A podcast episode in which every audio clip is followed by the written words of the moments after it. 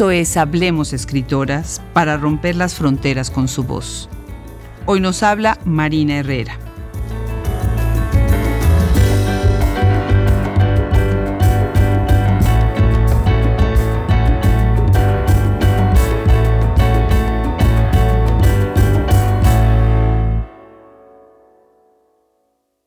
Hombres y mujeres llegaron al sepelio de Matilda para ver cómo su cuerpo descansaba rozagante tras dos semanas de su muerte.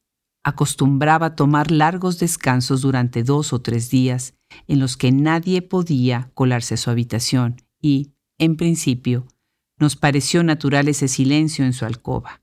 Sin embargo, después del quinto día decidimos entrar. Así empieza el cuento El cuerpo incorrupto, que da nombre a la colección de 13 historias publicado por Marina Herrera, por la editorial La Fragua, impreso en los talleres de Celsa en la ciudad de Gómez Palacios, Durango, en agosto del 2007. La escritora que nos ocupa el día de hoy es parte de esa gran constelación que habita y produce desde la provincia mexicana. Marina Herrera nació el 2 de diciembre de 1977 en Saltillo, Coahuila.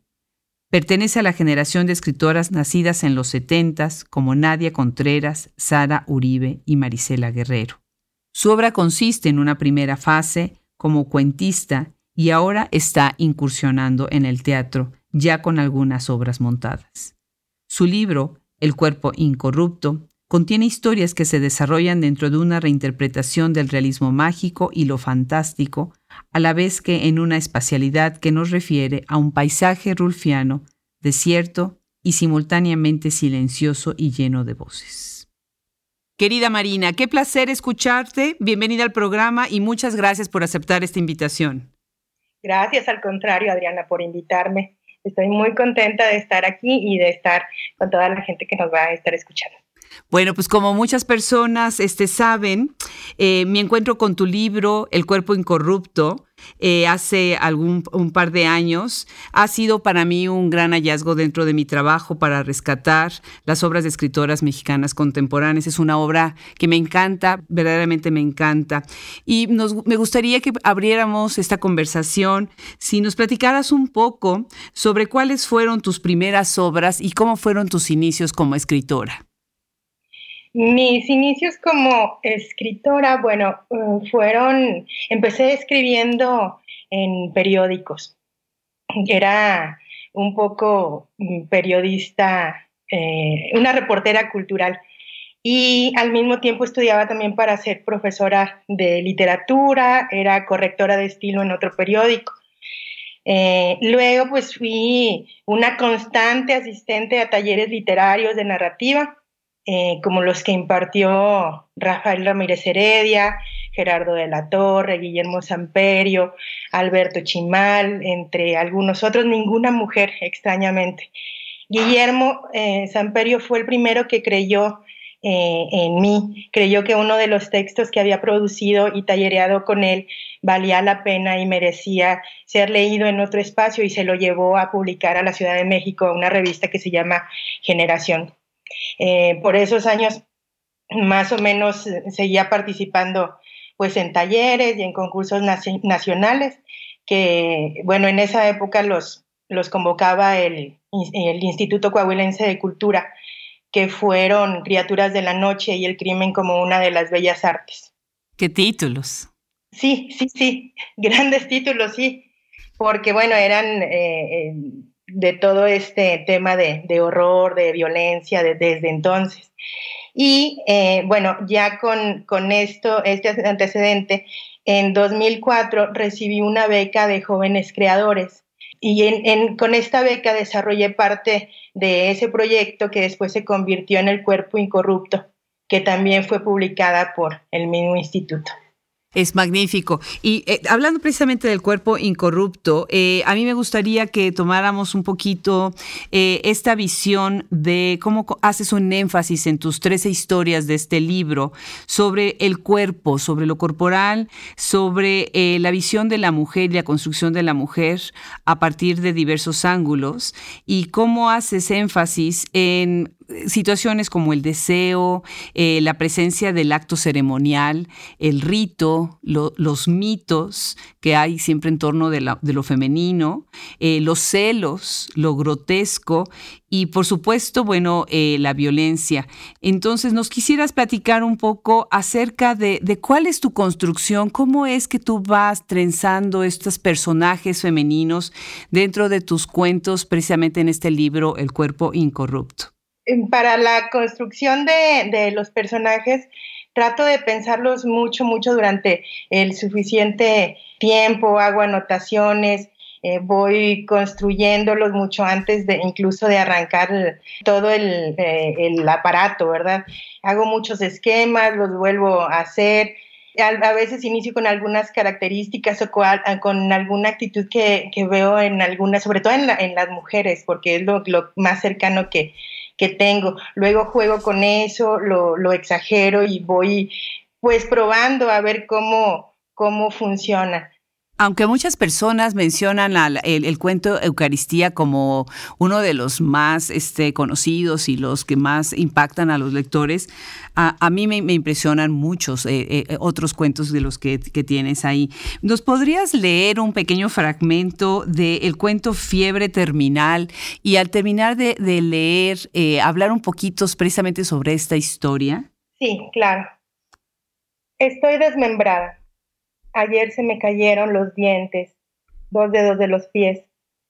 Tengo las muñecas flojas, pero voy a terminar esta carta ahora cuando todavía puedo. Tú vendrás para no reconocerme, para seguir sin estar. No quiero que me veas, no quiero, pero mañana no podré prescindir de tu persona, de lo hermoso que se pone el aire cuando está a tu alrededor y me enlaza a ti, a tus ángulos, engranajes perfectos y únicos de los míos.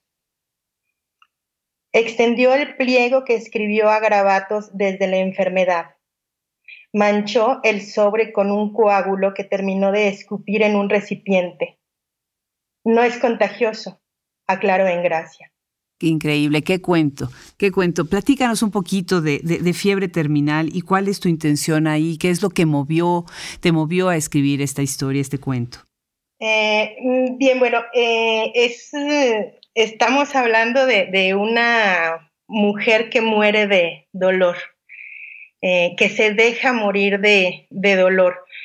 creo que las mujeres tendemos a, ese tipo de sacrificios que a veces rayan en lo perverso y además provocan un, un sentimiento de, tienen la intención de provocar un sentimiento de, culpa en la otra persona. En este caso no hay una respuesta, no hay una respuesta y de ahí es que deviene lo, lo, lo que sí. Entonces, estás viendo acá una historia en donde el personaje femenino está de alguna manera castigando al otro por abandonarla, pero en el mismo momento, en el mismo acto, se está castigando a ella misma, ¿no? Son relaciones conflictivas, relaciones eh, tortuosas, ¿verdad? Y después, sobre todo, las escenas en donde hay una, una idea muy importante de lo de lo grotesco, de lo, ah, de lo oscuro y de, y de lo violento. Eh, recuerdo que cuando presenté eh, tu cuento titulado Eucaristía en el Congreso de Literatura Mexicana en la Universidad de Texas El Paso, causó sensación, pero nadie en el público lo conocía. Nadie lo había leído ni te había leído a ti en ninguna otra de tus obras. A, a, mí lo que me llamó la atención es que tú eh, la escribes en una especie de paz metafísica.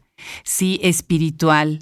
La historia se desenvuelve eh, en un halo total eh, de normalidad y de paz espiritual que, que hace que el lector todavía más se conflictúe en el momento de llegar a, lo que son ya las partes cumbres y las escenas pues más grotescas de, esto.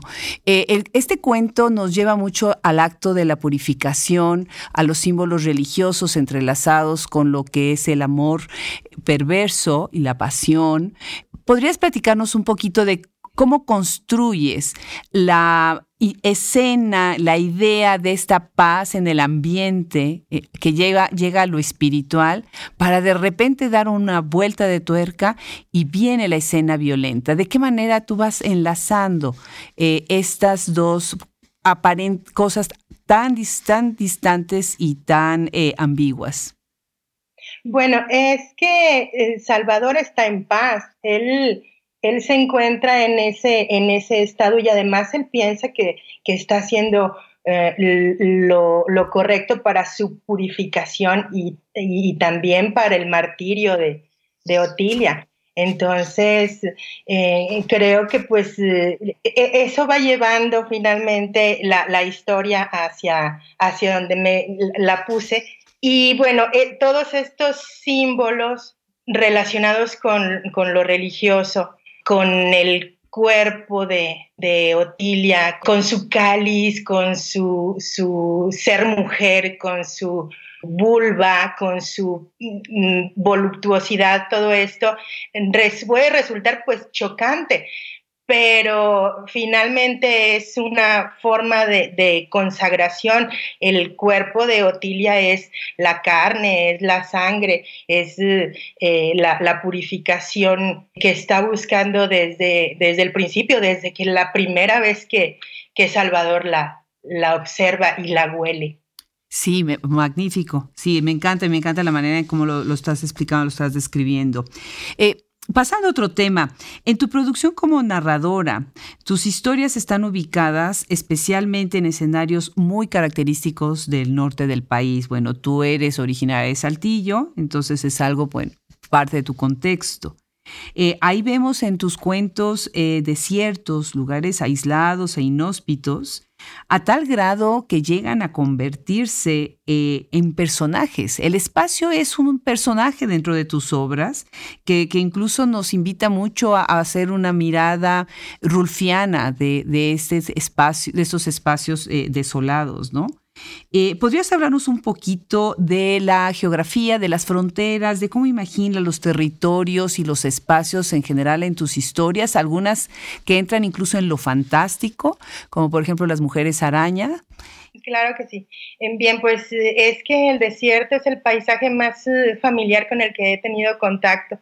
Pues siempre me sorprende descubrir ahí en medio de la nada, ese, en medio del desierto, es el lugar en donde se hace vida, un pequeño caserío allá, por donde apenas alcanza uno a ver desde la carretera, nido de víboras allá abajo de la sombra de, una piedra, o como pasó en, la fundación de, mi ciudad, un, ojo de agua.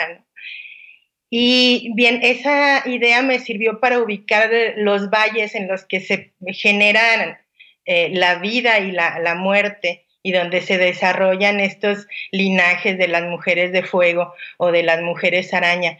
Eh, creo que era el, lugar preciso para que ellas pudieran nacer y habitar.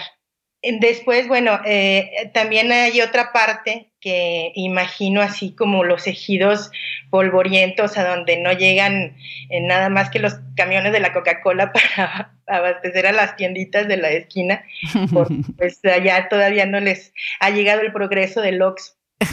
Y de ahí es que he tomado ciertos elementos para ubicar las otras historias, como son las del cuerpo incorrupto o la de invocación. El resto, bueno, ya ocurre en espacios que son más próximos, en casonas antiguas como las que puede haber pues en cualquier ciudad colonial y puritana, con el esplendor de lo antiguo y también con la devastación del tiempo. Claro, y hemos estado mencionando continuamente el título de, tu libro, El cuerpo incorrupto, pero no hemos platicado sobre el cuento que da origen nombre de, al nombre del libro. Eh, el cuerpo incorrupto a mí me, me encantó porque esta idea de la matrona y de, del burdel en un lugar tan aislado y después una peregrinación para, para ver al cuerpo incorrupto sin, sin, sin, arruinar la historia, ¿verdad? Eh, se me hace muy teatral, muy cinematográfica. Se me hace que ahí empieza ya tu germen, ¿no? Como, como dramaturga, porque es completamente una, una escenografía lo que montas en ese cuento. gracias, gracias. Eh, me, gusta ver la imagen completa cuando estoy eh, trazando las historias y, sí, puede ser que tienda a, algo cinematográfico o a algo más, más visual. Eso le da forma a al lugar en donde estoy desarrollando las, las acciones, lo, lo va habitando, me, me gusta que así suceda, no se pasa. Exactamente, es como ir habitando los espacios y los espacios tanto geográficos como los espacios corporales. ¿Cuáles son tus influencias, este Marina? O sea, yo veo una, una fuerte influencia del realismo mágico. Los cuentos tienen también una gran tendencia a lo fantástico en algunos de ellos. ¿Cuáles son tus influencias? ¿Cuáles son los escritores que han marcado tu obra? Es que no podría hablar de una lista porque, bueno, todas las listas son parciales, pero eh, me parece que sí estoy muy eh, influenciada. Eh, o al menos, bueno, quiero, quiero creer que, que tengo la influencia de, de estos grandes escritores, sobre todo los del realismo mágico, porque fue con quienes yo empecé a leer, son mis fuentes más cercanas y, familiares, Juan Rulfo, eh, García Márquez, eh, Cortázar, eh, es Horacio Quiroga, Guadalupe Dueñas, Amparo Dávila, me, Elena Garro, me ponen en contacto con lo que yo creo que es escribir literatura y, y que es a lo que yo aspiro a, a escribir. Ojalá algún día eh, en realidad todo esto pudiera permearse en lo que yo estoy tratando de escribir. Claro que sí, definitivamente. A mí eh, se me hace muy, muy, cercano a algunos de tus personajes, por ejemplo, Inés Arredondo, ¿sí? Eh, y su cuento La Tsunamita, ¿no? Siento mucho la, la, voz de ella cuando te leo, no, no en que se parezca la obra, sino simplemente en, esta, en estos personajes eh, femeninos tan llenos de extrañeza y a la vez tan llenos de tanta naturalidad, ¿no? Todo sucede de una manera tan natural que, que, que, que la extrañeza se hace todavía, ¿sí? Redundando más extraña extraña, ¿verdad? Bueno, me, gustaría saber tú qué opinas acerca de una poética de la resistencia. ¿Tú, tú piensas que tu obra y la obra de escritoras mexicanas contemporáneas eh, son una suerte de poética de la resistencia?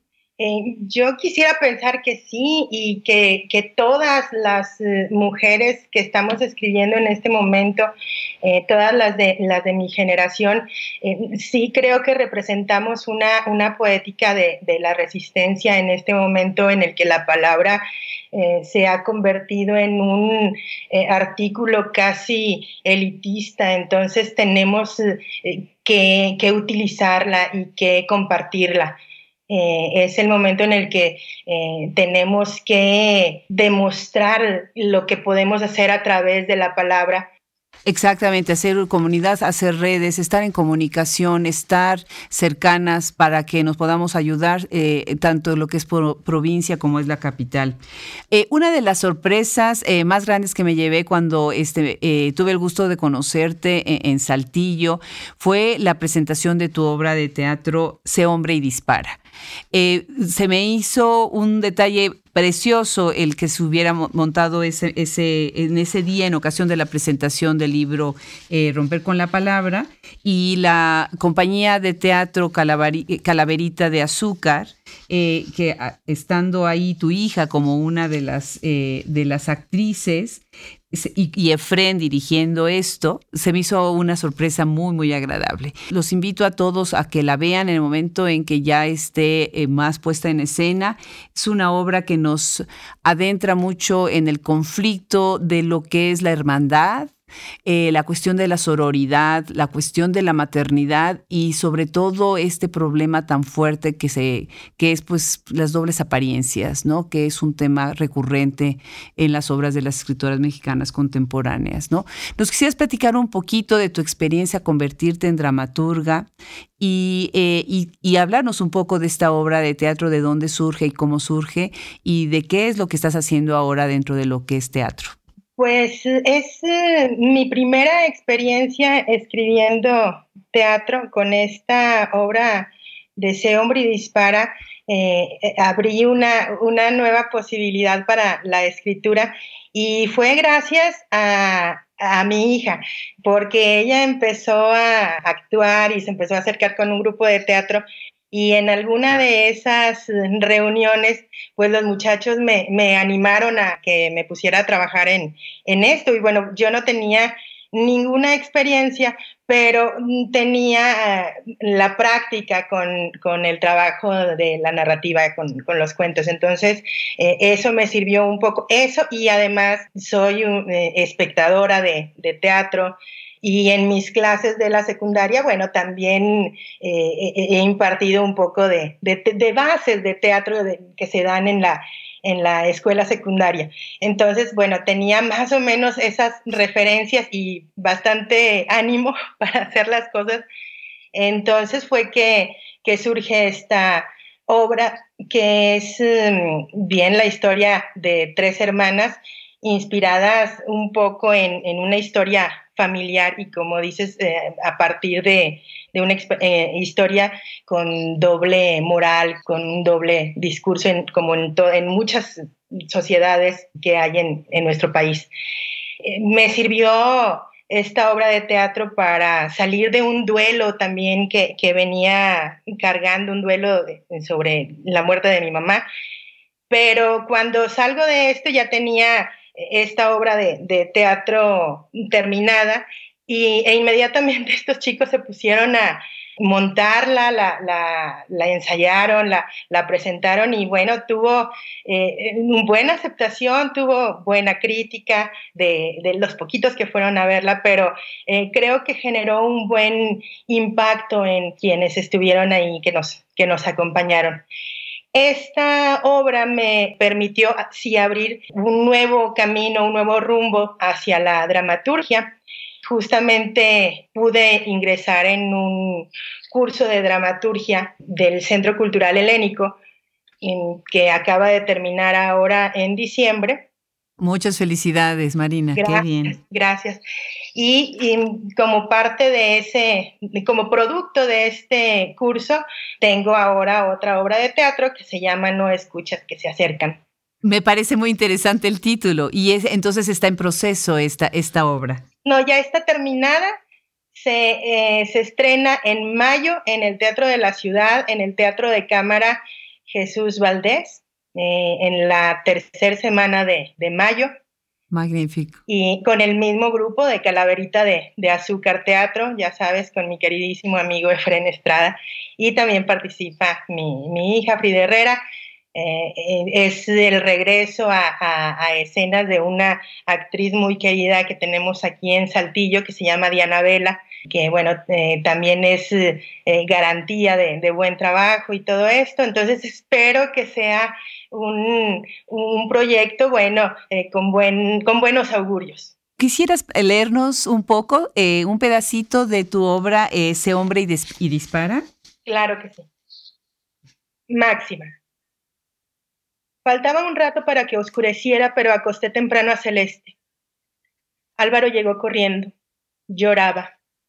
Venía arañado, con un derrame en el ojo, golpeado de los brazos y la cara sudaba. Atrás de él venía mamá, sin aliento. Pensé que los habían asaltado y corrí a echar llave a la puerta. Los ojos de ella se pusieron blancos y se sostenía de las paredes para no caer.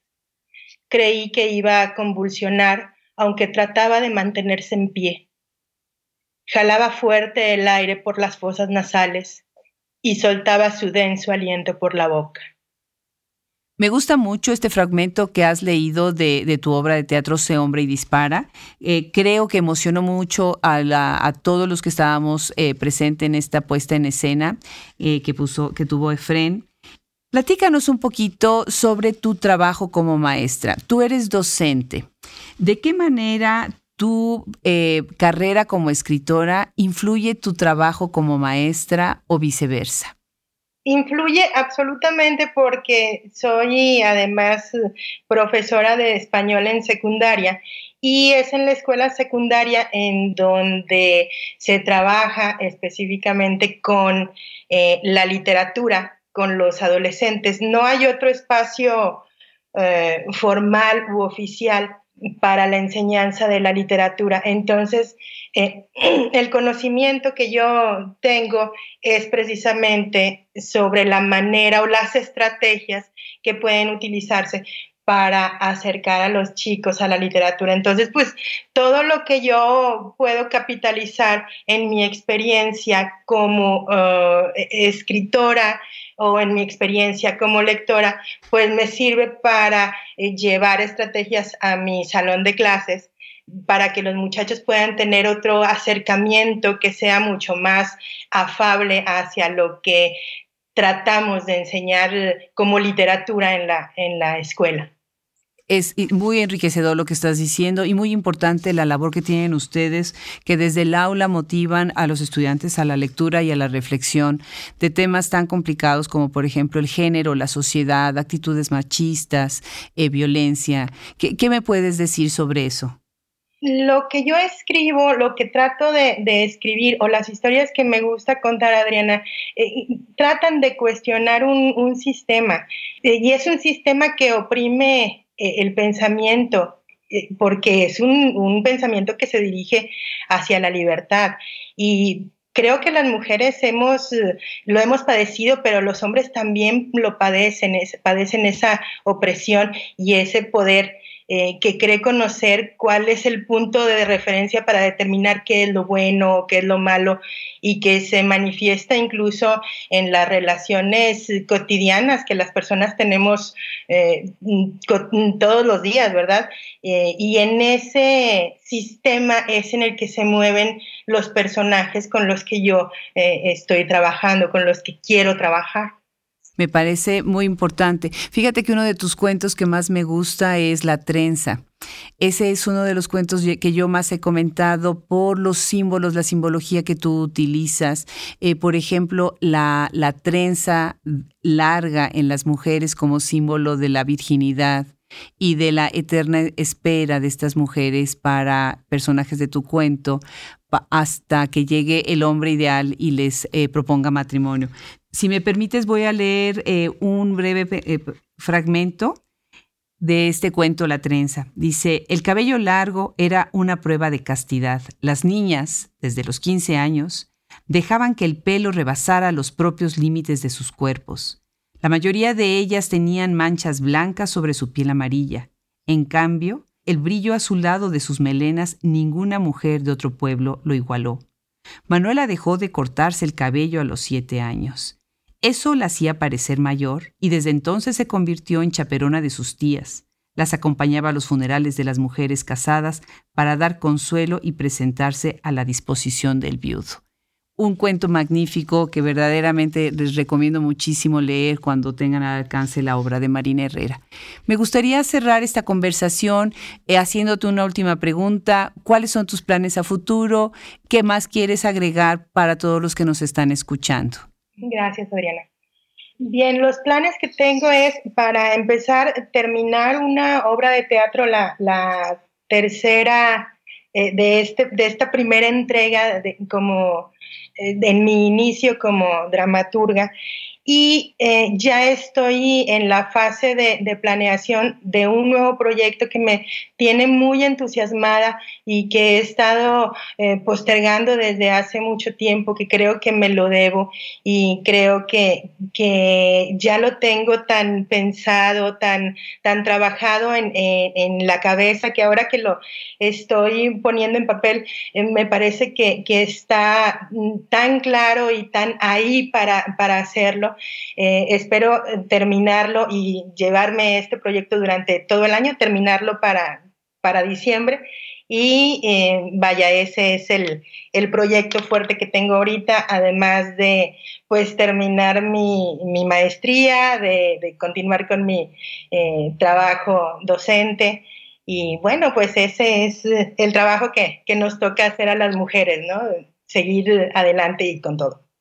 Pues sí, pues sí, Marina. Este, pues no me queda nada más que felicitarte y agradecerte nuevamente que hayas aceptado esta invitación. Estoy segura que vas a tener un año excelente con mucha producción, con todos estos proyectos realizándose y tienes que regresar a, este podcast a platicarnos cuando acabe, acaben estos proyectos para que sepamos más sobre, sobre lo que estás haciendo.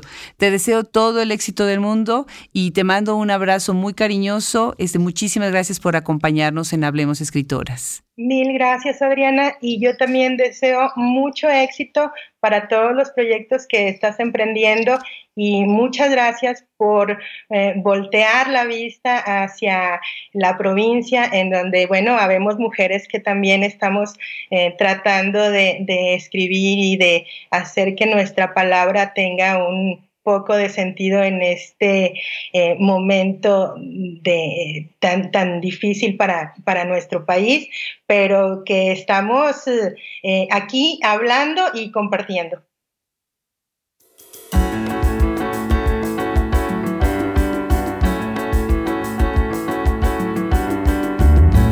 Hablemos Escritoras es gracias a la producción de Fernando Macías Jiménez, página de internet Andrea Macías Jiménez, el logo original de Proyecto Escritoras Mexicanas, Raúl Bravo. Muchas gracias.